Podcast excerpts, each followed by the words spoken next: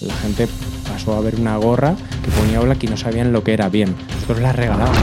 Nosotros compramos stock de gorras y las regalábamos. Personas relevantes como Omar Montes o Mike Towers han llevado muchísimo nuestras gorras. Esther Espósito, por ejemplo, eso nos ayudó mucho. Empezamos a escalar las ventas a un nivel estratosférico. Hago Alejandro en un videoclip con millones de visualizaciones con la gorra de Oblak durante todo el videoclip. ¡Vamos! José Luis Sena.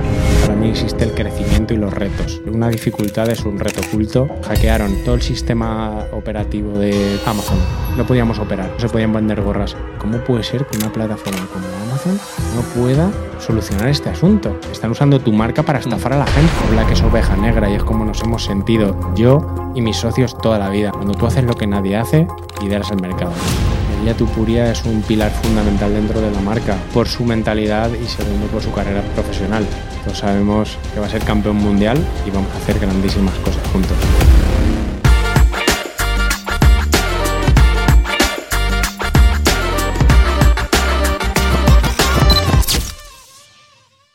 Bienvenidos, bienvenidas a un nuevo episodio en el video podcast de Webpositor y hoy tenemos con todos nosotros a José Luis Sena, cofundador, CEO y director creativo de Oblack, la marca líder de diseño y comercialización de gorras. Lo he dicho bien, ¿no? Perfecto. Bienvenido y gracias por estar aquí y dedicarnos tu tiempo. Y además ahora también vendéis gorros.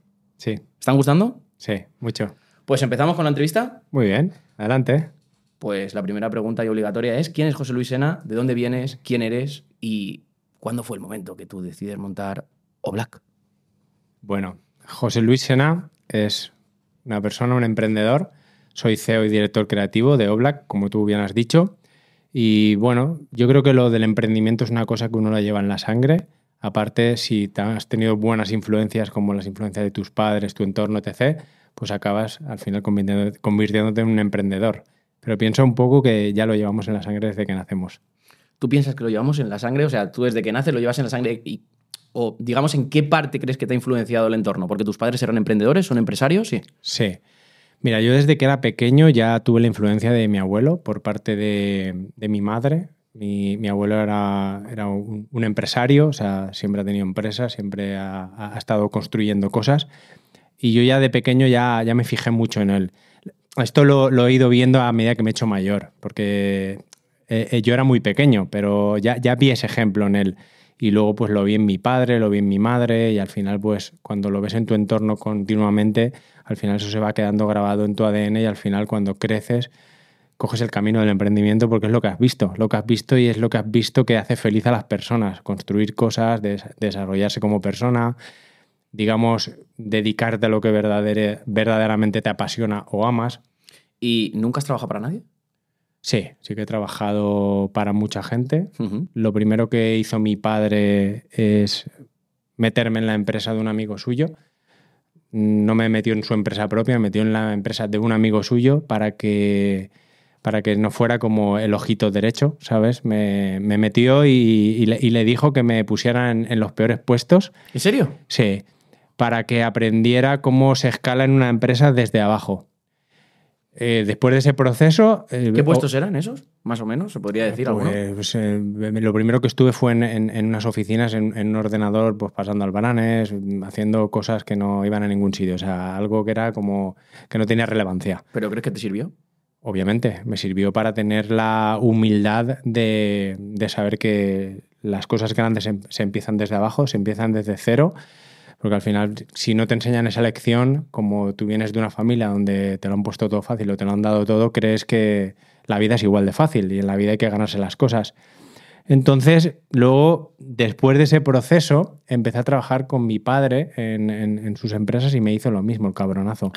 en aquel momento me daba mucha rabia porque, porque yo no entendía para qué me lo hacía, ¿sabes? Él me decía que él lo hacía con todo el cariño del mundo, pero que, que para él era uno más y que yo no era su hijo dentro de la empresa, era un trabajador y era el último. Entonces tenía que empezar desde abajo. Eh, años más tarde he entendido que esas lecciones que me dio mi padre fueron magistrales. Sobre todo cuando me leí Padre Pobre, Padre Rico, que Robert Kiyosaki habla también del Padre Pobre y Padre Rico, que le daba lecciones de este tipo y dije, joder, mi padre un crack. Antes no lo entendías, dirías, me está puteando, pero ahora lo entiendes perfectamente y entiendes que ahora eres la persona que eres gracias también a ese aprendizaje, ¿no? Totalmente. Eh, Pero tú también tuviste eh, un tema con la música, ¿no? Tú empezaste con, con la música antes de- de- del tema de, de Olac, ¿verdad? Sí. ¿Cómo fue esa transformación? Bueno, esa transformación eh, fue progresiva. Nosotros, he contado muchas veces que nosotros nos dedicábamos a la música, éramos productores y DJ, vivíamos en Ibiza Mm. y teníamos un sello que se llamaba Oblak Label. Como ves, tenía el mismo nombre que tiene Oblak, pero solo cambia lo, de- lo que le sigue. Era Label, ahora es Caps. Oblak es más que solo un sello o una marca. Oblak es un concepto que engloba y representa a todas las personas que se sienten únicas y diferentes. Oblak significa O de oveja, black de negra. Entonces, en aquel entonces lo que quisimos es plasmar ese concepto en una empresa que monetizara el concepto. Entonces, en aquel momento, como nos dedicábamos a la música, era música. Pero hoy en día son gorras. Entonces, para contarte un poco, para ir a la pregunta, nosotros empezamos haciendo gorras para publicitar el sello discográfico en Ibiza. En Ibiza todos sabemos, es un sitio donde están todas las corrientes de moda y nosotros dijimos, coño, ¿qué complemento podemos hacer que en una discoteca masificada se vea, le dé visibilidad a la marca y tengamos la oportunidad o la posibilidad de dárselo a gente muy relevante? Y dijimos, coño, una gorra. Hacemos una gorra, ponemos Oblak en grande, se la damos a los referentes de la isla, se la ponen en las mejores sesiones, ¡pam! Éxito. Y así fue. Se la dimos a los referentes de, de la época, se las empezaron a poner en las mejores sesiones y ahí es donde se pensó a generar un poquito el hype de lo que es la marca Oblak. La gente pasó a ver una gorra que ponía Oblak y no sabían lo que era bien. Si era un sello, si era una marca. Empezaron a preguntar y ahí poco a poco, Pero en ese momento, en vuestro plan de negocio no estaba vender gorras. nada, nosotros las regalábamos. Nosotros compramos stock de gorras y las regalábamos. Porque era como merchan publicitario, como hacen las empresas para publicitar su marca. ¿Y en qué momento coges y dices, vamos a olvidarnos de la música para centrarnos en las gorras porque está triunfando? ¿Qué, qué es lo que te hace el clip? Porque al final tu modelo de negocio estaba muy bien definido. Utilizo las gorras como promoción de alguna forma para, para otro tema. ¿Y en qué momento dices, fuera este tema para que mi merchant sea mi negocio? Sí, nosotros vimos que lo de las gorras era una buena oportunidad para escalar las ventas y para monetizar también de forma masiva. Entonces empezamos a desarrollar el proyecto de las gorras desde cero, pero obviamente teníamos nuestra carrera como DJs y productores, que era estar en un estudio, viajar, producir, etc. Y aparte gestionar el sello discográfico, que quien no lo entienda bien cómo funciona un sello, tú editas música de artistas de todo el mundo. Tú lo subes a todas las plataformas, Spotify, YouTube, Mm. etc.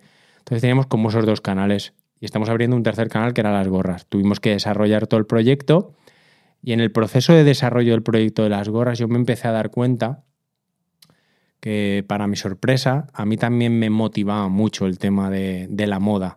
O sea, meterme ya más de profundidad en la moda, pues viajar a China, visitar fábricas textiles, el desarrollo de producto, todo eso es también muy artístico. A mí me gusta mucho la parte artística. Y dije, joder, pues esto está guay, lo de, lo de construir una marca de moda y también es creativo, no es la música, pero también tiene parte creativa y también me gusta. Entonces, poco a poco se fue gestando eso en mi propia mente y es cuando dije, joder, pues igual es un buen momento para dar, para dar un cambio, porque sí que es verdad que a medida que iba madurando me estaba cansando un poco ya de, de la rutina esta de ir en aviones, viajar de aquí para allá. También me metí mucho en el autoconocimiento, el desarrollo personal. Es como que ya iba a las discotecas y ya no era el alma de la fiesta. Era una persona como más tranquila. eh, no, no me gustaba disfrutar de, de la fiesta. Simplemente iba a trabajar y me iba. No me quedaba nunca. Bebía agua. Bebías agua. Bebía agua en una discoteca donde la gente pues estaba poniéndose hasta arriba. Entonces yo dije, tío, igual es hora de, de- de cambiar de paradigma mental y evolucionar como persona. Y pienso que esos, esos, esos pensamientos fueron los que me fueron llevando hacia, hacia el nuevo rumbo, que fue Black Caps. ¿Y eso fue en 2012? Podríamos decir que es cuando se funda realmente, o en qué año realmente Bueno. fundáis la marca de gorras y decidís, oye, todo lo demás fuera. Sí, a ver. eh, Os desvinculé porque al final tres líneas de negocio no podíais llevar, eh, a no ser que pff, escalarais de una forma masiva y Totalmente. descontrolada. Nosotros eh, estuvimos con el sello discográfico desde 2012 hasta 2017, Ujú. si no me equivoco.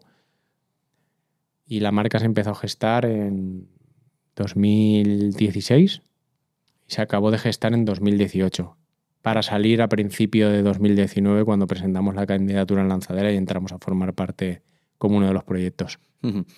Entre 2016 y 2018 lo que buscaste, entiendo, es, vale, teníamos el merchant, pero la gorra no puede ser igual, porque es un mercado muy competitivo y tendremos que diferenciarnos, ¿no? Buscasteis mejorar ese producto. Correcto. En ese proceso lo que hicimos es un, proceso de desarrollo de I+.D. bastante grande, pues investigando cuáles eran las marcas líderes, cómo trabajaban, cómo vendían, cuáles eran sus acabados, cómo presentaban la gorra. También nos fijamos mucho en lo que decían los clientes de las gorras que habían en el mercado y que lideraban. Entonces llegamos a la conclusión de que no había nadie que estuviera ofreciendo una gorra de alta calidad a un precio competitivo dentro de un packaging. Nadie lo estaba haciendo, dijimos, aquí hay un hueco. Podemos entrar aquí y podemos empezar a posicionarnos como la marca líder. ¿Por qué? Porque nadie está viendo este hueco que nosotros sí estamos viendo. Luego, lo que tuvimos que hacer también es viajar a China. ¿Por qué? Porque nosotros intentamos fabricar primero las gorras en España a través de distribuidores y fabricantes. Nadie tenía fábrica propia, todos fabricaban en China y todos nos decían una cosa, lo que vosotros queréis hacer es imposible, no existe ninguna marca que haga gorras de tan alta calidad al precio que vosotros la queréis hacer y que encima la queréis vender en un packaging premium como el que queréis y la queréis vender, vender a 29.95 o 34.95. Eso es inviable, es imposible. Llevo no sé cuántos años dedicándome a esto y nunca he visto eso. Digo, claro que no lo has visto nunca porque no existe. Lo vamos a crear desde cero. Vamos a ser los líderes porque vamos a hacer lo que nadie ha hecho. Y eso es lo que hicimos. En ese momento, que tú estabas desarrollando la idea, había competencia como tal. Es decir, no una marca que tiene un montón, tiene camisetas, eh, mm, pantalones, sudaderas y la gorra es algo más dentro de su marca, sino una marca que solo comercializara y diseñara gorras en ese momento. La única marca que solo diseña y comercializa gorras, que es, por decirla, el referente internacional, porque lleva 100 años, es Niwera. Una empresa americana que hace gorras para todos los equipos deportivos americanos. Pero ¿qué pasa con Niwera? Que Niwera hace las mismas gorras que hacía hace 100 años. Ya han pasado 100 años y no han evolucionado sus acabados. Ni los materiales que utilizan, ni la tecnología en la gorra. Los tiempos cambian y tienen que cambiar la forma de actuar de los empresarios y de las marcas. Entonces pienso que ellos están cómodos porque no tienen ningún competidor. Entonces tiene que salir un competidor, igual que cuando estaba IBM y salió Apple, o igual que cuando estaba Coca-Cola y, salió Pepsi. ¿Vale? Entonces pienso que nosotros hemos venido para ser líderes mundiales y vamos a ser líderes mundiales porque vamos a hacer lo que nadie está haciendo. Cuando tú haces lo que nadie hace, lideras el mercado. Lo que diferencia a un líder de un seguidor es la innovación. ¿Qué diferencia tiene la gorra de Oblak con el resto? Yo ahora mismo, como consumidor, sin ser experto en gorras, digo, yo quiero una gorra. ¿Por qué debería comprar Oblak? Porque aquí me, estás diciendo tecnología, tal, pero claro, la gente que nos esté viendo, yo incluso, que no entiendo de gorras, eh, digo, ¿por qué? Bueno, por ejemplo, esta gorra que yo llevo en la cabeza, aparentemente tú puedes ver que es una gorra minimalista y simple. Mm. Si no la has comprado nunca ni la has tenido en tus manos. Bueno, aquí dos cosas. La puedes comprar porque te sientes partícipe de nuestra comunidad, ¿vale? Con la comunidad de ovejas negras, o black significado de oveja, black de negra, como he dicho antes. Eso puede ser una parte, y si no te identificas con eso, porque, oye, yo no soy una oveja negra, yo no me identifico con esta gente. Esta gente no me gusta lo que dice.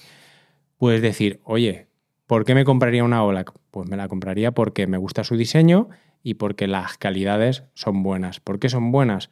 Pues mira, por ejemplo, este algodón que lleva esta gorra es un algodón que se fabrica y diseña exclusivamente para nosotros. Es tejido pitch. Esta gorra está diseñada desde cero, es un patrón hecho por Oblak, no es un patrón estándar, como utilizan el 80 o el 90% de las marcas. Luego las tiras interiores de la gorra están hechas de un material que repele el sudor para que tu sudor no se, no se acumule en tu cogote y resudes más de la cuenta. Y luego viene presentada con un packaging premium con papel de seda, pegatina y tarjeta de bienvenida. Todo esto lo puedes adquirir solo por 39,95 euros. Es un precio relativamente económico para todo lo que te damos, teniendo en cuenta que son calidades de lujo. un packaging como esos.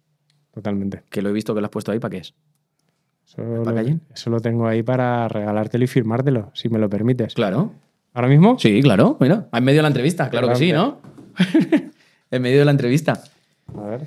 Y lo podemos abrir para que vea la gente lo que lleva dentro el packaging. Porque a lo mejor la gente está diciendo, bueno, me está contando esto, pero esto será real, no será real. Oye, pues sí. Yo la voy a llevar porque me siento identificado con, con la comunidad. Hombre. ¿La abrimos para que lo vean? Sí. Vamos a abrirla. A ver, madre, vamos a necesitar. Vamos a necesitar una tarjetita Ah. o algo para abrirla. Aquí. Vale. Tengo Ahora- tarjeta. Ahora seguimos con la entrevista y ahora la abrimos Vale. y, la, y lo enseñamos, ¿vale? A Vale. ver si alguien la puede coger y, nos, y, y la abre. ¿Con cuánto dinero empezasteis? Que esto seguro que, que es muy interesante porque dicen, joder, tuvieron que viajar a China, tuvieron que hacer toda, la, toda esta película. Esto a lo mejor es mucho o poco dinero. ¿Con cuánto dinero empezasteis? Empieza el negocio de Black, de las gorras. Unos 10.000 euros. 10.000 euros. Sí. ¿Con eso qué cubristeis? Con eso cubrimos primeras pruebas, viaje a China, cubrimos también inversión en, en- en algunas cosas varias, en, viajes, en, gasolina, en un poquito de todo. ¿Por qué solo tenéis gorras de hombre? Bueno, eso creo que es un, una interpretación. Nuestras gorras son unisex, las pueden llevar tanto hombres como mujeres. Nosotros en este momento no tenemos un modelo de negocio que tenga temporalidad, son atemporales y son unisex. ¿Por qué? Porque con eso nos garantizamos que nuestros stocks se pueden vender durante todo el año. Sí que es verdad que queremos evolucionar la estrategia y hacer píldoras de temporada o de tendencia, pero en este momento nuestras gorras son totalmente unisex y atemporales y se pueden vender desde enero hasta diciembre. Otra parte importante es que ahora habéis sacado una línea de gorros. ¿Por qué una línea de gorros? Si os está funcionando bien las gorras, dice, oye, pues vamos a sacar de gorros. ¿O por qué? ¿Qué te lleva a decir, ahora gorros también? Bueno, como queremos especializarnos como marca de moda para la cabeza, el gorro todos sabemos que es moda para la cabeza y es una prenda que se utiliza bastante en invierno, se utiliza bastante sobre todo en mercados potentes para nosotros como, como Alemania, Francia, Francia o Italia. ¿Qué pasa? Que había muchos clientes que nos lo estaban pidiendo y estábamos un poco cerrados en banda de no, solo hacemos gorras, solo hacemos gorras. Hasta que en una reunión de equipo, nuestro socio Nacho dijo, tío, ¿por qué no hacemos los gorros? Que a mí me haría ilusión, a mí me gustan los gorros más que las gorras. eh, la gente los está pidiendo. Digo, venga, vamos a hacer unos gorros. Vamos a empezar con algo sencillito, algo estándar, algo que sepamos que es top ventas. Y probamos. Y si funciona, pues ya desarrollamos colecciones de gorros con más acabados, diferentes, etc. ¿Y está funcionando? Y están funcionando muy bien. La verdad que las reseñas son súper buenas. La gente que los recibe pone buenas reseñas, nos recomienda y, vuelven a comprar. Así que Sin embargo, yo te había escuchado en otra entrevista eh, hablar de que tú querías el mercado de las gorras y profundizar y ser el líder en el mercado de las gorras y que en lanzadera habías apostado por ello y te habían comentado eso de tienes que coger un producto y hacerte referente e, y, y no diversificar como se dice en otros sitios, esto lo escuchan en otro sitio. Sin embargo, aquí estás diversificando. ¿Por qué? Bueno, estamos diversificando porque al final es moda para la cabeza también. O sea, te quieres especializar como moda para la cabeza, Moda para ya la más que solo gorras. sí. Obviamente, sombreros creo que no vamos a hacer. Di- Digo, digo creo porque no puedes decir de esta agua no beberé. Sí. Igual de aquí tres años estamos haciendo sombreros, pero no queremos diversificar demasiado. El gorro sí que es verdad que también entra dentro de la tendencia urbana, de la moda urbana, que es un poco donde está catalogado Oblak, en moda joven y moda urbana. Entonces pienso que no nos estamos yendo de nuestros objetivos. Pero sí que te puedo decir que lo que no vamos a hacer son colecciones extensas de gorros. No vamos a tener, por ejemplo, la misma variedad de gorras que de gorros. De gorras sí que vamos a tener de todos tipos y para todos los nichos, incluso para todos los deportes. Pero gorros tendremos pues los típicos de lana, mm, tipo snow, tipo de vestir y ya está.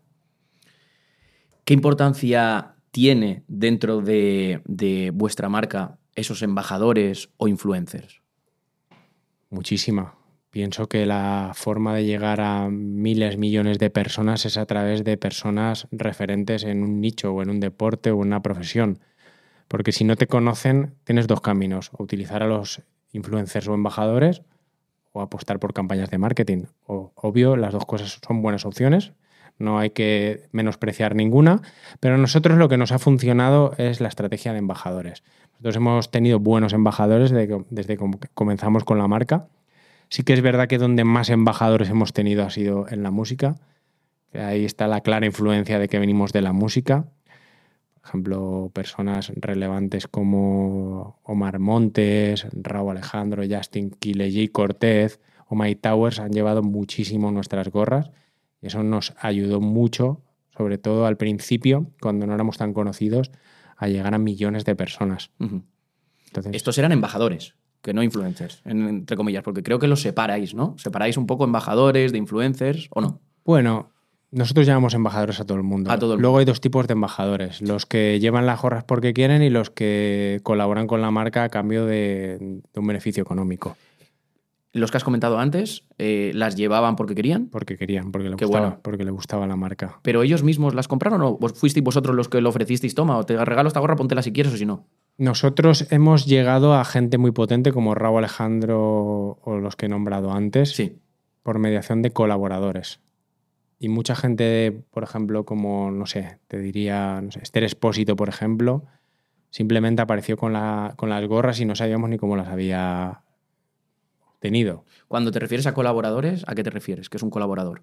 Colaborador eh, es una, una persona que Ujú. se siente identificada con nuestros valores de marca y de forma altruista colabora para crecer nuestra comunidad de ovejas negras. Pero a ese colaborador tú no le decías, quiero llegar a esta persona. No. Él, él individual, oye, mira qué guapa la gorra, póntela. Es gente que está en en el mundo del deporte, que está en el mundo de, de la música, que está en, en- en nichos y les mola nuestra marca y se ofrece para ayudar. Y esto fue desde, más o menos, desde que empezáis, desde 2018-19, ya empieza toda esta corriente de famosos que se empiezan a poner vuestras gorras.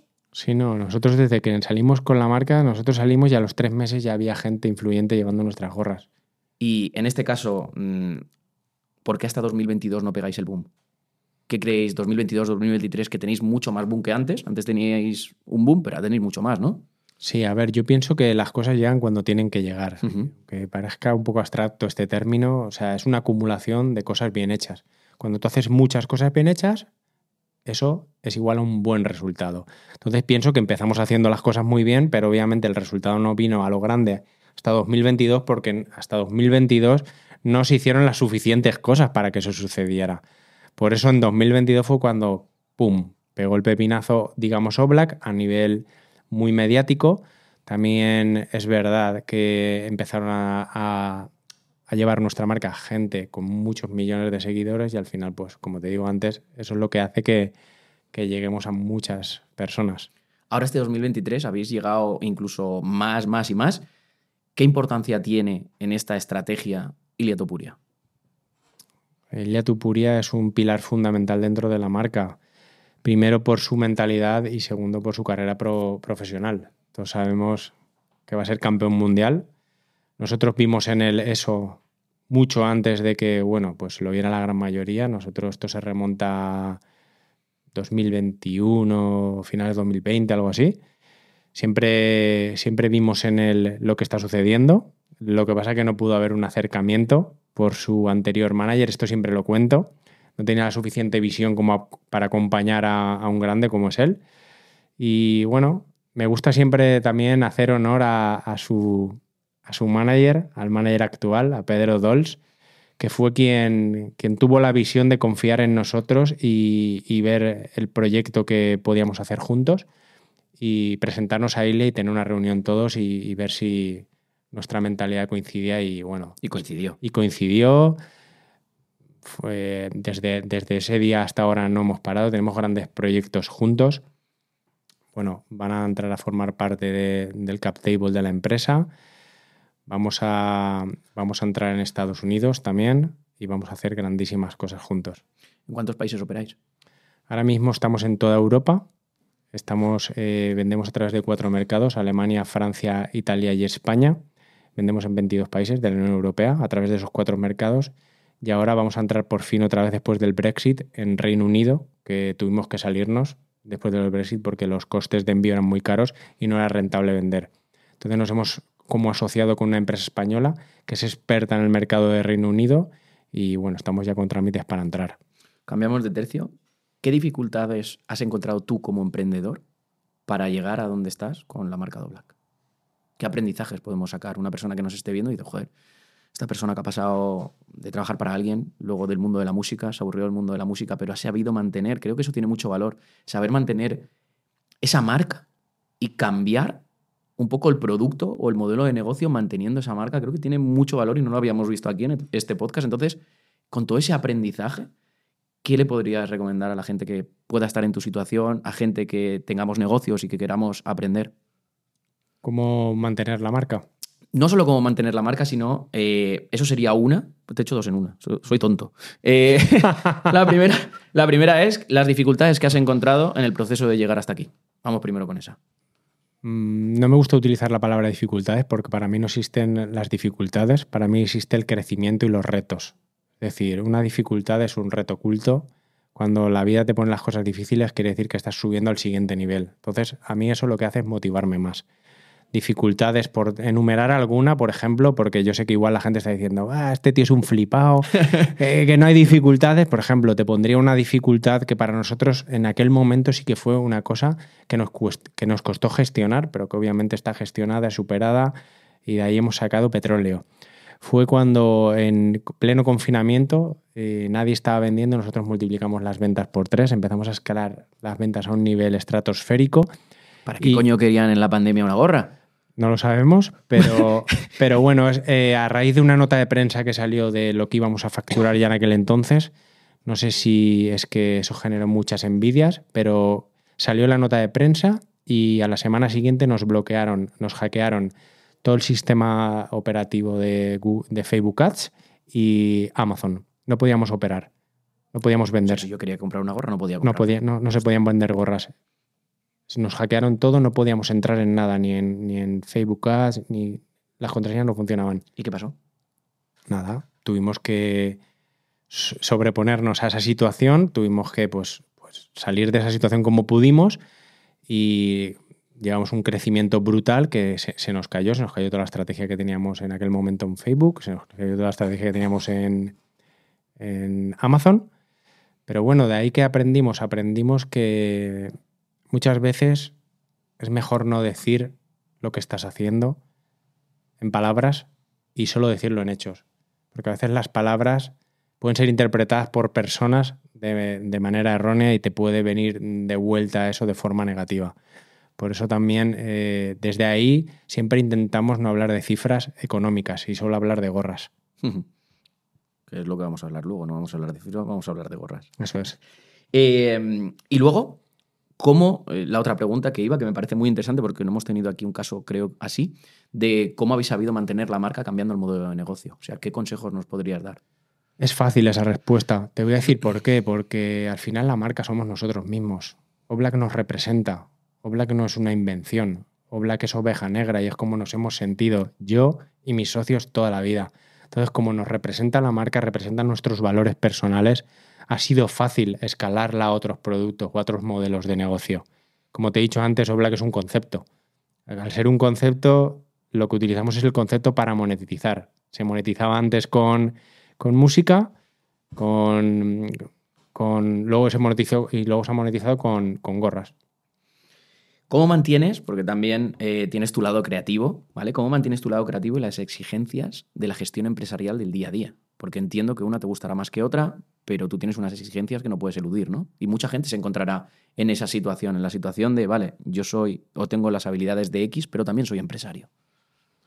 Bueno, para eso me apoyo mucho en mis socios, en Rubén y en Nacho, que aunque Rubén es más creativo como yo que Nacho, entre los tres hacemos un tándem perfecto. Por eso para mí es tan importante el equipo, ¿sabes? Porque el equipo hay que utilizarlo para apoyarse. Por ejemplo, yo soy muy creativo y muy perfeccionista. Si fuera por mí una colección de gorras no saldría eh, igual en un año, porque nunca está lo suficientemente perfecta. Porque en mi cabeza está hacer la gorra perfecta, hacer la mejor gorra del mundo todo el tiempo. Cada cosa que hago, lo hago para ser el mejor del mundo. Y imagínate, para ser el mejor del mundo en algo, el proceso es largo. Pues ellos son que me dicen, tío, vamos a aterrizar esto, vamos a sacarlo y lo vamos puliendo, lo vamos mejorando poquito a poco. Porque si no, se nos comen los gastos. Se nos... Ellos me ponen un poco de luz para que yo no me ciegue en esa parte tan creativa, tan artística. Entonces, la, la, yo diría que, que, en el equipo está la clave de, del éxito en ese sentido. ¿Cuántos sois en el equipo? Aparte de tus dos socios y tú. Ahora somos uno, unos 15 en gente externalizada y gente interna. Nosotros siempre decimos que para nosotros eh, lo perfecto es poca gente muy motivada antes que mucha gente poco motivada. ¿Cómo, cómo conseguir que la gente esté motivada? Eso se transmite. Eso es una energía, una vibración que tú les transmites con tu forma de ser, con tu forma de interactuar con ellos, de cómo les tratas, cómo les haces sentir. No poniendo los objetivos siempre por delante de las personas, sino poniendo las personas por delante de los objetivos. Y, hay mucha gente estará diciendo, este tío que dice, en una empresa no puedes hacer eso. A ver, nosotros hemos verificado que cuando tú tratas a las personas como seres humanos, las personas rinden muchísimo más que, como, que cuando las tratas como un simple trabajador y lo único que quieres es buscar su rendimiento y te olvidas de su gestión emocional. Por ejemplo, te voy a poner un ejemplo. Puede venir nuestra directora financiera un día y haber tenido una discusión con su marido o haber tenido una mala noche. Y tú le notas que está más seria de la cuenta. Oye, ¿cómo te encuentras? Veo que estás, que estás seria, estás triste, todo va bien. ¿Quieres que hablemos? Simplemente con decirle eso a la persona, a sentir, eh, se va a sentir comprendida, se va a sentir atendida, te va a confiar en ti, o no va a confiar, o te va a decir que todo está bien, pero ya va a decir, joder, mi jefe se ha preocupado de mí. No me ha dicho cómo llevas el informe o cómo o a qué hora voy a tener esto. Ha pensado primero en mí, luego ha pensado en los resultados. Es cambiar el orden de las cosas, aunque todos sabemos que lo más importante para la empresa siempre son los resultados, pero sin el capital humano, sin el personal, los resultados no llegan. Con lo cual, para nosotros, lo más importante siempre es el personal y luego los resultados. ¿Todas las personas que habéis contratado han funcionado bien desde el principio? No, que va. Habéis tenido que despedir. Hemos tenido que despedir. Lo que pasa es que aplicamos la ley de Juan Roch. Contrata lento y despide rápido. Nosotros en los procesos somos lentos. Nos cuesta mucho contratar a una persona. Podemos incluso tardar dos semanas en contratarla Primero se contacta con ella a través de WhatsApp, luego llamada con un miembro del equipo y luego la, última parte siempre la hago yo. Es una reunión personal conmigo y el trabajador, el candidato, se tiene que exponer a una serie de preguntas que yo siempre hago. Son preguntas que a mí me gusta hacer y son preguntas de todo tipo. Muchas no van ni con lo laboral. ¿Cómo cuál? ¿Cuáles no van con lo laboral? Pongo caso. Imagínate que soy yo ahora y quiero entrar en Oblak. Yo quiero entrar a trabajar bueno, pues tú me dirías lo típico que dice todo el mundo, que, se, que se siente oveja negra, que le encanta el proyecto, que no había visto nunca un proyecto en el que se sintiera tan identificado. Y yo te pongo un ejemplo. Te pregunto, ¿tienes novia o tienes novio? Tú me dirías, sí, tengo novia. Mm. Imagínate que un día has quedado para cenar con tu novia, un sábado, y a tu novia le hace mucha ilusión ir a cenar. Y yo te digo, porque ha surgido un problema y hay que solucionarlo. Te digo, necesito este informe urgente y lo necesito en tanto tiempo y vas a tener que cancelar esa cena. ¿Lo harías? Yo sí. Vale. Porque entiendo que la pareja que te acompaña tiene que entender a dónde has entrado, por qué has entrado y para qué has entrado. Creo que el por qué y el para qué es muy importante. Entonces la persona que te acompaña tiene que estar de acuerdo con tu estilo de vida, igual que tú con la persona que acompañas, cuidado. Totalmente, pero tú has contestado rápido, has dicho que sí. Hay gente que duda. Sí, pero también te puedo hacer yo otra pregunta. A lo mejor yo te diría que sí, te contestaría. Si eso lo he hecho siete veces y una vez no puedo hacerlo porque. o otro día no puedo hacerlo porque justo mi pareja tiene el caso contrario y yo tengo que apoyarla a ella, ¿qué pasa? No pasa nada. Si tú ya has demostrado que, que crees en la empresa y que estás comprometido o comprometida, obviamente somos flexibles. Hemos dicho que ponemos el capital humano por delante de los objetivos empresariales. Pero tú ya has demostrado de la pasta que estás hecho. Pero la primera de cambio que se te dice eso, excusas, no puedo, es que esto es muy importante para mí. Si es más importante para ti eso, no pasa nada. Te vas a quedar con eso. Aquí queremos gente dispuesta a llevar a esto al siguiente nivel. Y necesitamos gente que reme incluso cuando nadie está dispuesto a remar. Eh, ¿Crees que es fácil? Mire, me viene de puta madre esta pregunta que tenía aquí eh, anotada con lo que estamos hablando. Después de todo esto que hemos hablado, está la parte que nadie ve del empresario. ¿Crees que es fácil emprender en España? A nivel ayudas, oportunidades, fiscalidad, sociedades. Bueno, España todos sabemos lo que es. ¿Qué es? España es un país donde el empresario tiene que lidiar con las dificultades que hay, que es pagar muchísimo en impuestos, es una serie de dificultades que todo el mundo sabe. O sea, quien está metido en este mundo las sabe, no hace falta enumerarlas. Pero yo pienso que forma parte de las reglas del juego. Es como querer jugar al póker y querer, cambiar las reglas. Los buenos jugadores juegan al póker y ganan al póker. con las reglas que hay. Te gusten o no te gusten. Entonces hay unas reglas. Te gusten o no te gusten son las que hay. Puedes eh, hacer dos cosas.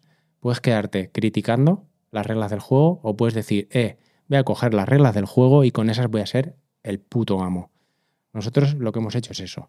Porque a mí una frase que me gusta mucho y es que si te paras a, a decirle algo a cada perro que te ladre, te vas a estar parando a cada tres pasos. Entonces nosotros, dentro de las leyes del juego que hay, de las reglas del juego, perdón, creemos que, que no es uno de los mejores países para operar. En Europa creemos esto, pero somos españoles y al final es donde hemos fundado la empresa y donde tenemos que construir el imperio.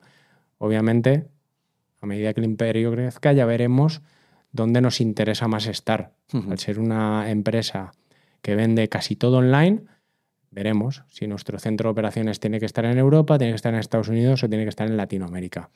Eso se verá. Cuando has hablado de póker, has hablado de las reglas del juego. En el póker todo el mundo juega con las mismas reglas del juego, pero ¿qué pasaría si, por ejemplo, un competidor está en otro país que tiene otras reglas y compite exactamente por el mismo producto que tú? Investigaremos qué hay que hacer para poder competir contra él y superarlo. Analizaremos sus debilidades y sus fortalezas y haremos lo que haya que hacer. Y cuando digo lo que haya que hacer es lo que haya que hacer. Como si hay que llevar toda la estructura empresarial a ese país para competir en el mismo mercado. ¿Crees que es compatible la vida empresarial con la vida familiar? Estás- estamos hablando del, siempre de la cara B ahora de, de- de un empresario, un Claro, emprendedor. Por eso es, es la parte un poco más dura que nadie ve. Por eso te hago esta pregunta. Sí, a ver. Si eres un lobo solitario como yo, es fácil. Porque yo, bueno, pues no tengo novia. Soy una persona bastante autónoma. Amo a mi familia, pero no soy muy familiar. Es decir, no, no necesito a mi familia, no estoy apegado a mi familia. No soy el típico hijo que está todos los domingos comiendo en casa de la madre paella. Entonces yo lo llevo bastante bien, ¿vale? Vamos a poner otra situación. Imaginaos que yo tuviera novia. Obviamente, si yo tuviera novia O, mi- o mujer, o hijos. mujer, hijos, etc., yo no elegiría a mi lado a una persona que no entendiera mi estilo de vida, que no entendiera el proceso empresarial en el que me encuentro. El proceso empresarial en el que yo me encuentro es en expansión. Entonces, una empresa en expansión requiere de mucho esfuerzo y mucha dedicación. Entonces, yo para, para poder dar todo eso a mi empresa necesito una mujer comprensiva que me apoye y que entienda cuáles son mis objetivos empresariales y que tenga la paciencia de soportarlo. Entonces, esa es la persona que yo necesitaría a mi lado en el caso de que tuviera novia. Y sería fácil. Porque si fuera lo contrario, si fuera una persona que solo quisiera que le prestara atención a ella, acabaría dejándola. Como acabé dejando a una expareja que tuve por, porque, pues eso, pues no confiaba en mí y me desalentaba. ¿Crees que existe un porcentaje de suerte en el éxito de una empresa o de un emprendedor? La suerte no existe. No existe. La suerte no existe. Existe el trabajo, el trabajo duro, el sacrificio, la perseverancia, el esfuerzo. Claro, pero ahora, por ejemplo, una persona eh, que se levanta a las 6 de la mañana, amigo mío, que es panadero, se levanta a las 6 de la mañana a hornear el pan y dice, yo trabajo duro, me sacrifico y me esfuerzo, pero no eh, tengo quizá, yo quiero alcanzar el éxito empresarial de José Luis y me esfuerzo mucho y me sacrifico y hago todo lo que hay que hacer. Claro, porque no es solo trabajar, hay que trabajar de forma inteligente, de forma organizada. Hay que tener un sistema de creencias óptimo. Uno tiene que saber dónde tiene que emplear todas sus fuerzas. Si yo me pongo a trabajar con la misma intensidad que trabajo hacia un punto fijo, construyendo muros de ladrillos, máximo voy a ganar 1.200 euros al mes y me voy a pegar unas palizas, pero si yo trabajo en lo que estoy trabajando, que es o Black Caps, con una estrategia, con desarrollo empresarial, etc., el resultado puede ser grandioso. Hmm. Entonces pienso que lo que hay que hacer es formarse para trabajar de forma inteligente. No es trabajar sin ton ni son, es trabajar de forma inteligente. Antes has hablado de lanzaderas, has hablado de Juan Roch, ¿verdad? Eh, ¿Qué tres lecciones has aprendido de él? Bueno, la- Las más importantes. las más importantes que he aprendido de él, ya he dicho una antes, que es contrata lento, despide rápido. ¿Estás de acuerdo con esa? Totalmente. Ellos contratan lento y despiden rápido. Eso es, vamos, eso hay que hacerlo así porque un trabajador con una mala vibración, con una mala actitud, te contamina el resto del equipo y además rápido. La segunda es hacer los mejores productos al precio más competitivo. Es una forma de liderar y crecer rápido. Y la tercera sería ser monoproducto. Hacer una sola cosa mejor que nadie para liderar el mercado internacional, que es lo que hicieron ellos con Mercadona. ¿Cuál ha sido tu peor momento como emprendedor o como empresario? El peor. El peor momento como emprendedor, creo que donde, donde más tuve que pensar para salir de esa situación fue en la que he dicho antes, cuando nos hackearon. ¿Tú cómo te sentiste en ese momento?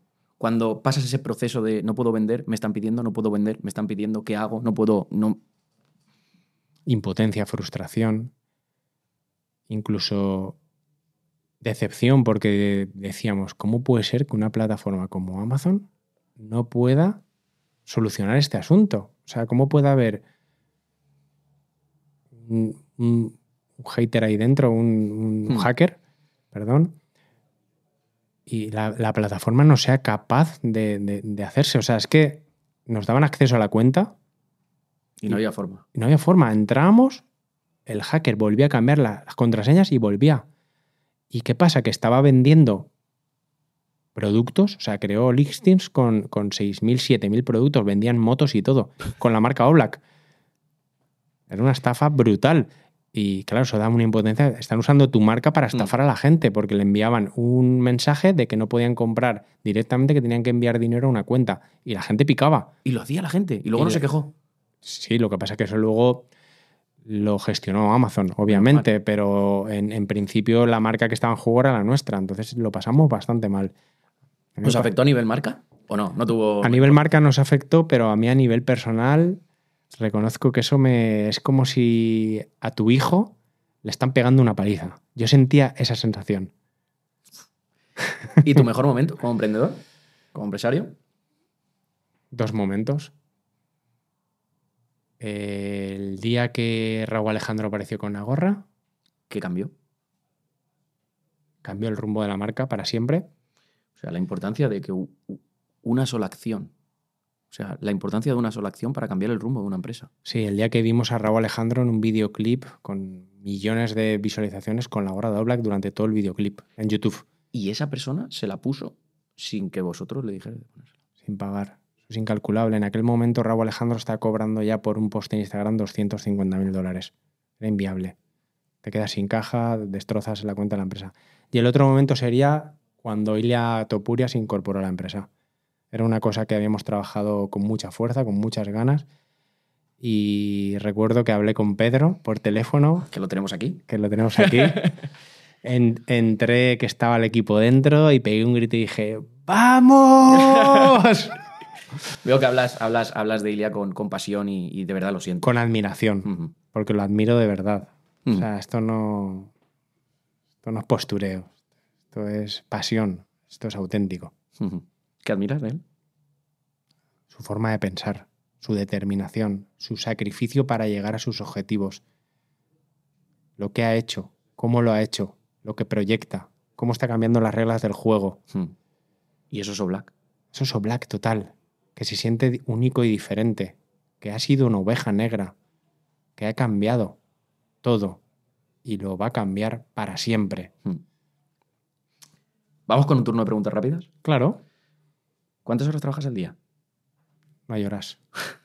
Bueno, mentira. ¿Duerme, que- ¿Duermes mucho? Vamos a cambiar la pregunta. ¿Duerme mucho?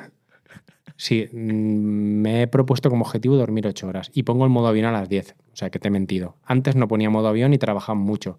A las 10 de la noche modo avión y me da igual lo que haya. Si no, no pararía nunca. ¿Qué opinas de esta corriente que hay de que tienes que emprender para ser feliz si no eres un fracasado? Porque ahora te metes en las redes sociales y o emprendes o eres un maldito fracasado. ¿Qué opinas tú de esta corriente? Eso es mentira. Eso es igual que decir que ahora hay que hacer, que hacer deporte porque si no eres un gordo o eres un fracasado también. Uno tiene que hacer lo que le haga sentir especial, lo que le haga sentir bien, lo que le haga sentirse bien consigo mismo. Si a ti te hace bien tener un trabajo normal, trabajar ocho horas, luego irte con tu novia y ver Netflix y comer comida basura, haz eso. Ya te, ya te darás cuenta de verificar que ese no es el camino o no. Yo pienso que cada uno tiene que hacer lo que ha venido a hacer. Si has venido a ser emprendedor, tú lo vas a saber que has venido a ser emprendedor. Y si has venido a ser deportista de élite, vas a saberlo. Pero querer ser algo que tú no has venido a ser porque lo estás viendo en las redes sociales, pienso que eso es un error. Si tuvieras que invertir hoy en un negocio, con todas las habilidades que has ido adquiriendo y toda la experiencia que has cogido, ¿qué tipo de negocio sería y en qué nicho de mercado? Y no puede ser el de gorras, no me jodas. Mentoría y liderazgo. ¿Mm? Motivación. Desarrollo personal. Autoconocimiento.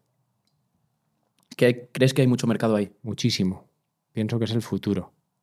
De hecho, porque la, la sociedad cada vez está más sedienta de, de cambios, de, de estoy perdido, no sé lo que tengo que hacer para encontrar mi camino, no sé lo que tengo que hacer.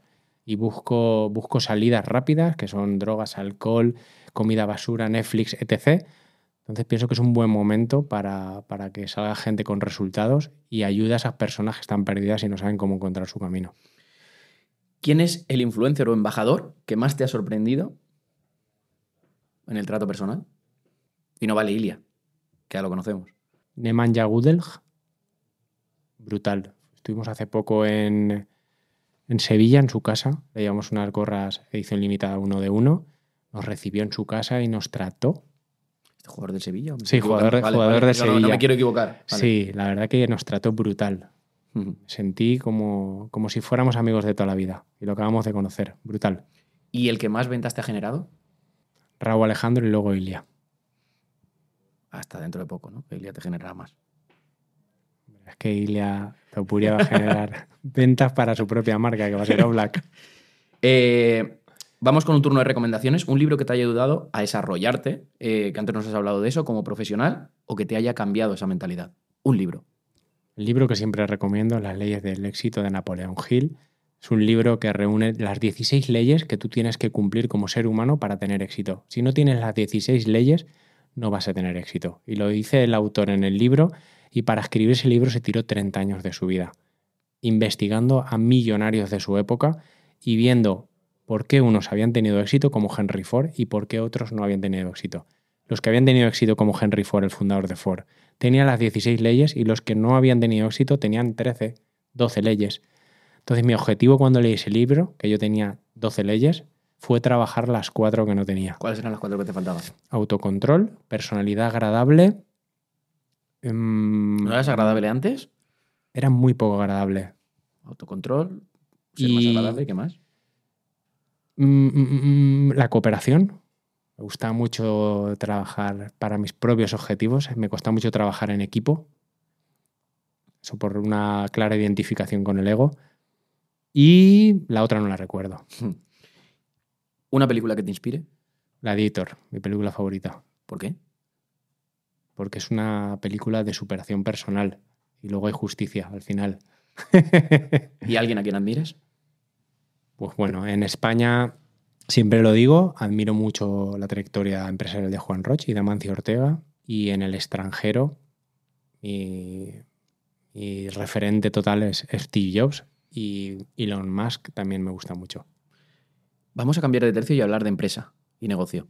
Eh, háblame de los canales de ventas que usáis actualmente. O sea, ¿dónde distribuir vuestra gorra aparte de vuestra propia, vuestro propio e-commerce? Nosotros tenemos ahora mismo varios canales de venta. Nuestro canal principal es Amazon. Luego tenemos nuestro canal web y luego tenemos nuestro canal de tiendas físicas. ¿En qué porcentaje se reparte? Sería un 80-10-10 Hostia. aproximadamente. ¿Por, por qué? Tiene una explicación. Nosotros desde el día 1 el canal que más hemos trabajado es Amazon. No, ya, ya. ¿Por qué? Porque nosotros tuvimos una mala experiencia al empezar al principio. Nosotros empezamos la estrategia de O Black Caps con una empresa de marketing que no nos funcionó. Entonces fue el primer como fracaso empresarial, mini fracaso. Me gusta llamarle fracaso. Experiencia negativa. Y al ver que no nos funcionaba ese canal, creímos que ese no era el canal. Y dijimos, hay que buscar otra alternativa y rápido además. Entonces, como somos ovejas negras y vamos contra corriente, en aquel entonces no estaba bien visto que una marca de moda se metiera en un canal como Amazon. Pues bueno, todos sabemos que antes en Amazon pues se vendía de todo, se sigue vendiendo, pero ahora hay más marcas de moda que antes. Mm. Dijimos, ¿por qué no nos metemos aquí y hacemos algo diferente y a ver qué tal? Nos metimos ahí, empezamos a hacernos expertos ahí dentro, empezamos a conocer bien la plataforma, empezamos a escalar hasta que llegamos hasta donde estamos ahora que somos vendor. Entonces al final es nuestro principal canal porque somos expertos ahí dentro. Y es lo que hemos trabajado, es donde más hemos invertido y por eso sigue siendo nuestro canal principal. Sí que es verdad que este año vamos a trabajar por igual otros canales, o sea, va a potenciar mucho más Google Ads, Facebook Ads, tiendas físicas también. Y vamos a introducir un nuevo canal de venta que va a ser marcas para, o sea, perdón, gorras para terceros. Vamos a hacer gorras para otras marcas. Por ejemplo, ya lo estamos haciendo, hicimos gorras para, para Squire, la revista de moda internacional, que está en más de 80 países. Hemos hecho gorras para las hamburgueserías Fitzgerald. Vamos a hacer gorras para el Sevilla Club de Fútbol, la- las gorras oficiales del club. Vamos a hacer gorras para hoteles de la cadena Hilton, etc. ¿Cuántas gorras vendéis al año? Porque acá estás diciendo un montón de gorras. Y digo, ¿cuántas gorras vendéis? Bueno, esperamos este próximo año superar las 200.000. ¿Y más o menos al mes? Tenemos un récord, que es el récord de, gorras vendidas En un mes. en un mes, que fue este diciembre, que superó las 20.000. ¿Algo, ¿Hicisteis algo especial o fue de manera, de Pienso- forma orgánica? Pienso que todo lo que hemos hecho ha sido que ha ido sumando para conseguir ese resultado. También es verdad que ha sido la prim- el primer año desde que estamos dentro de Amazon, que hemos estado en el Black Friday de, de Amazon. Otros años no hemos podido por roturas de stock. Este año sí que teníamos stock de sobre y dijimos, vamos a meternos en todo y vamos a ir a fuego. ¿Cuáles son los siguientes objetivos de Black? Los siguientes objetivos es entrar en Latinoamérica y entrar en Estados Unidos. Y obviamente desarrollar colecciones tecnológicas. Es decir, meter tecnología en las gorras, que las gorras no sean solo un complemento de moda y tengan otras funcionalidades. Por ejemplo, que una gorra cuando tú estás entrenando con una aplicación pueda medirte las pulsaciones o pueda darte la funcionalidad que te da un reloj. ¿Por qué? Porque la gente que hace fitness, todos sabemos que chicos y chicas casi siempre van con gorra, ellas por el pelo y ellos por el sudor. Pero lo llevan en un reloj. ¿Para qué ponerles un reloj si puede hacer lo mismo la gorra? Y el reloj molesta cuando tiras de las mancuernas o... Entonces pienso que eso es un, un hueco que Eso hay no ahí. existe, ¿no? No existe. Pienso que eso es un hueco que tenemos ahí. A ver si ya te lo van a copiar. No son, capa- no son capaces de copiarlo, no se atreven. El problema es que no se atreven a copiarlo. Me, parece, me parece una idea cojonuda. Aparte de más tecnología. Pero bueno, eso es lo que se está ahora mismo barajando y desarrollando. ¿Tienes más negocios? No. Aparte de Black. ¿Dónde inviertes tu dinero? Todo no black. Todo no Black. Lo Todo. reinviertes, lo reinviertes, no diversificas en nada. Claro, ten en cuenta que nosotros queremos ser líderes mundiales. Hmm. Entonces el mundo es muy grande, hay que apostar fuerte y si diversificas tu dinero, al final vas a tardar mucho más en llegar al objetivo. Nosotros queremos ser el Nike de las gorras. Entonces, O por encima del Nike.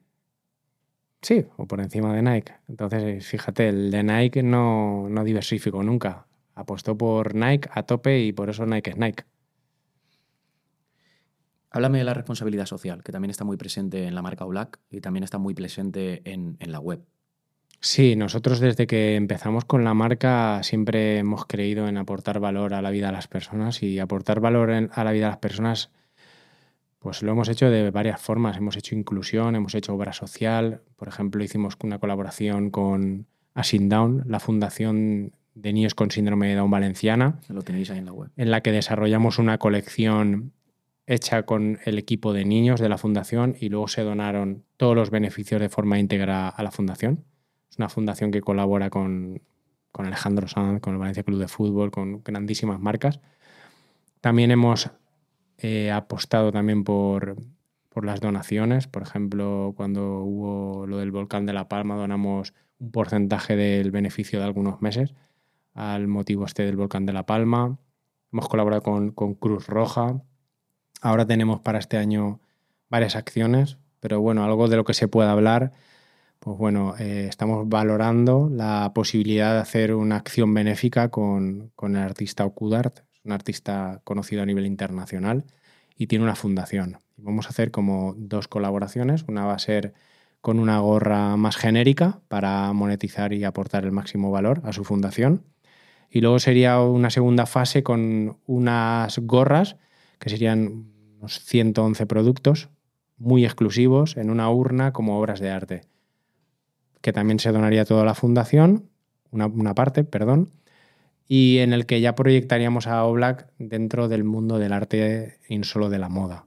O sea, quien no use las gorras como producto de moda podría comprar una obra de arte Oblak por Okuda y ponerla en su salón. ¿Cuánta inversión realizáis aproximadamente al año en marketing digital? En ese dato me vas a pillar. Vale. porque no lo tengo encima ese dato, pero es que me lo, me lo estaría inventando. Vale. ¿Y cuánto impacto tiene el marketing digital en vuestra cuenta de resultados? Muchísimo, muchísimo. Donde más invertimos sí que te puedo decir que es en, en Amazon. Hmm. Vamos con la parte de la pizarra, nos queda la parte de la pizarra, que son en tres minutos, vamos a dar de aquí desde Webpositor, porque hasta encima has dicho, hostia, es que tuvimos una mala experiencia de marketing. Claro que sí, porque no estabas con Webpositor, ¿sí o no? Eh, entonces vamos a darte algunos consejos y luego vamos con el reto, que creo que puede ser muy interesante por todo lo que nos has ido contando durante toda la entrevista. Sí que me gustaría, a ver si pudiéramos abrir esto, porque si no la gente va a estar esperando y va a decir, no han abierto esto y me gustaría abrirlo, pero no tengo nada para abrirlo. ¿Una tarjeta tenéis? Ah, mira, sí, puedo, puedo. ¿Ah, sí? Sí. Que se nota gimnasio, ahí está.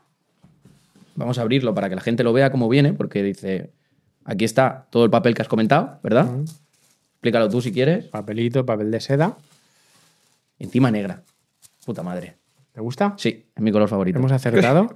Qué padre. Hombre, Toca tú mismo el, el material, el algodón, cómo es, cómo es suave. tomar por culo los cascos. Me quedo sin cascos. ¿Te cabe? Sí, ¿Eh? me cabe de puta madre, ¿no? Brutal. ¿Me queda bien o no? Sí, te queda brutal. Vale. Está hecha medida para ti. ¿Sí? ¿Te ríes? ¿Te ríes, cabrón? Es una tarjeta. ¿Y una tarjetita? ¿Y qué pone en la tarjeta? Ah, Te damos la bienvenida a nuestra comunidad y te invitamos a que nos etiquetes y te damos Y un 20% de descuento. un Esto está de 20% puta madre. y las pegatinitas de la colección y de la marca. Pues una pegatinita va para el portátil. Claro. Va a ir aquí.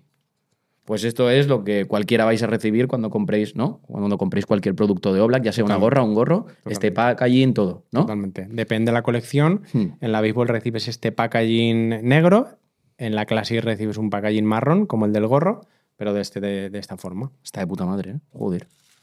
Madre mía. Em, vamos con la parte de la pizarra, ¿no? Vale. Te voy a dar, vamos a dar eh, o hablar de tres cosas: SEO, Ads y PPC y algún otro consejo que hemos visto dentro de, de- vuestra web para que no tengáis esa dependencia de ese 80% de Amazon y podáis también pues, diversificar un poco vuestros canales de adquisición y vuestras, vuestras fuentes de ingresos en este caso. Eh, en SEO, y por eso decía, porque seguro que algún listo, alguna lista habrá dicho, vaya comentario la ha hecho con lo de las gorras de, de- los hombres, etcétera, etcétera. Digo, coño, que en la web, en lo que es el título, en, la, en vuestra propia portada, en la hub, pone gorras de hombres. Digo, coño, gorras de hombres, ¿por qué? ¿Sabes? Si yo, yo sabía que era unisex, digo, si son unisex. Entonces, pues bueno, aparte de eso, dentro de, de- la home, estáis rankeando, ¿vale? Estáis posicionando en primeras posiciones por gorras de béisbol o gorras baseball, que también se buscan, eh, con la home, cuando en realidad ya tenéis una URL destinada a eso. Lo que pasa es que esa URL no está trabajada, pero se podría posicionar primera para todas esas búsquedas que tienen, eh, para todas esas palabras clave que tienen muchísimas búsquedas, con lo cual ahí ya estaríais posicionar los primeros para alguien que ya tiene esa necesidad de comprar y no tener tanta dependencia de Amazon o diversificar un poco los ingresos. También trabajar la ficha de producto en colores, porque tú dices, hostia, eh, gorra de béisbol tiene búsquedas ya, pero gorra de béisbol negra también. Pero no estáis aprovechando el negro, ni las descripciones, ni un montón de cosas. Luego, queréis generar una comunidad y tenéis un blog, pero el blog no está generando impacto. Entonces, tiene muy poquita visibilidad orgánica y tiene mucho potencial, que tengo aquí apuntado, trabajar algunos verticales relacionados con la moda urbana, los deportes como skate, snow, etcétera, y conseguir usuarios que les sirva ese contenido y que empiecen a buscar esa marca. Ya sea porque se sienten identificados con la comunidad o porque quieren una gorra por las características, y a mí me has dejado flipado con lo de la tecnología. O sea, yo con la tecnología, y es cierto lo del maldito reloj, yo es que no me pongo reloj. Porque es que tú estás ahí haciendo ejercicio, estás levantando y dices, esto, esto es una mierda. Claro. Y bueno, y también eh, en la parte que tienes de eh, comprar gorras en tienda, lo tienes todo junto, pero luego se podría rankear por localidad. gorras en Madrid, gorras en tal, gorras en no sé dónde, gorras en no sé, para cuando alguien lo esté buscando puedas aparecer también ahí en primeros resultados y digan, pues voy aquí, o directamente al entrar digan, pues la compro online, ¿qué cojones? Y ya está, que entiendo que cuanto eh, la compran online tienes más margen que en cualquier otro sitio, ¿no? Mm. ¿O no? Tenemos buen margen también en el, en el canal de Amazon, tenemos un buen acuerdo. Pero tienes más cuando lo compras en la web. Sí. Y luego a nivel de ads, ¿vale? Eh, lo típico de en campañas de Google Ads, eh, pues bueno, la protección de marca típica, que no la tienes ahora mismo, eh, y el ser genérico, el- la búsqueda genérica, que tampoco lo tienes, y bueno, y campaña de shopping para tener más presencia también en la búsqueda por marca y competir contra Amazon, porque en shopping solo aparece Amazon, pudiéndotelo llevar tú, que te vas a llevar más pasteles, como aquel que dice cuando nosotros trabajamos con, con el sector, eh, con, con los hoteles, que dicen, no, bueno, pero Booking, ya, pero tú puedes estar por encima de Booking con tu propia marca, que es lo que te merece, pues le estás quitando esa, esa comisión. Y luego, bueno, tengo otras cosas aquí que luego te las, te las comentaré. Y, también me ha llamado mucho la atención que queréis generar una comunidad, pero tenéis que habilitar la newsletter para generar esa comunidad. A través del email se genera una comunidad muy buena y podéis vender un montón. Y un buen reclamo sería, que aquí lo has hecho, por eso te lo he dicho, en la tarjetita, que no sé dónde la tengo. La dejo por aquí. Bueno, en la tarjetita del descuento, está ahí, ¿no? No sé. Me la he guardado, digo, para, aprovechar el descuento, no lo sé. ¿Vale? En la tarjetita del juego también ponerlo en la web, ¿vale? Y funciona muy bien. Nosotros hemos intentado hacer una, una compra y hemos abandonado el carrito para ver qué ocurre, ¿vale? Y con una herramienta o con, dependiendo de la que tengáis, si haces un abandono de carrito, te puede llegar un mail ofreciendo un descuento durante un tiempo limitado, generando, y al final te compran la, porque al final tú lo que te interesa es que te compren porque es la mejor gorra. Y si es la mejor gorra, sabes que van a repetir y van a seguir comprando productos tuyos. Totalmente. ¿Vamos con el reto? Vamos. Vamos con el reto para finalizar. Y a todos los que venís aquí, el desafío Webpositor consiste en las habilidades que tiene eh, pues, eh, el entrevistado, en este caso. Vamos a hacerle un reto para que las desarrolle. Y te voy a poner un supuesto. He ahorrado 3.000 euros y quiero emprender un negocio digital. ¿Cuál sería tu consejo? Y tengo la cara A y la cara B. Cara A, tengo 18 o 25 años, entre 18 y 25 años, y vivo con mis padres y no tengo ningún tipo de carga. Y la opción B, tengo una mujer, dos hijos y una hipoteca y un trabajo actual.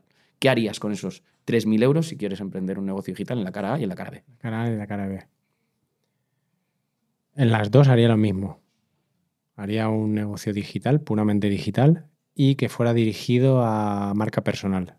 Pienso que si fuera marca personal no tendría que necesitar mucho equipo, lo podría hacer todo él, podría hacer formaciones online, podría desarrollar todo él mismo, podría todo, lo podría hacer todo él, no dependería de un equipo.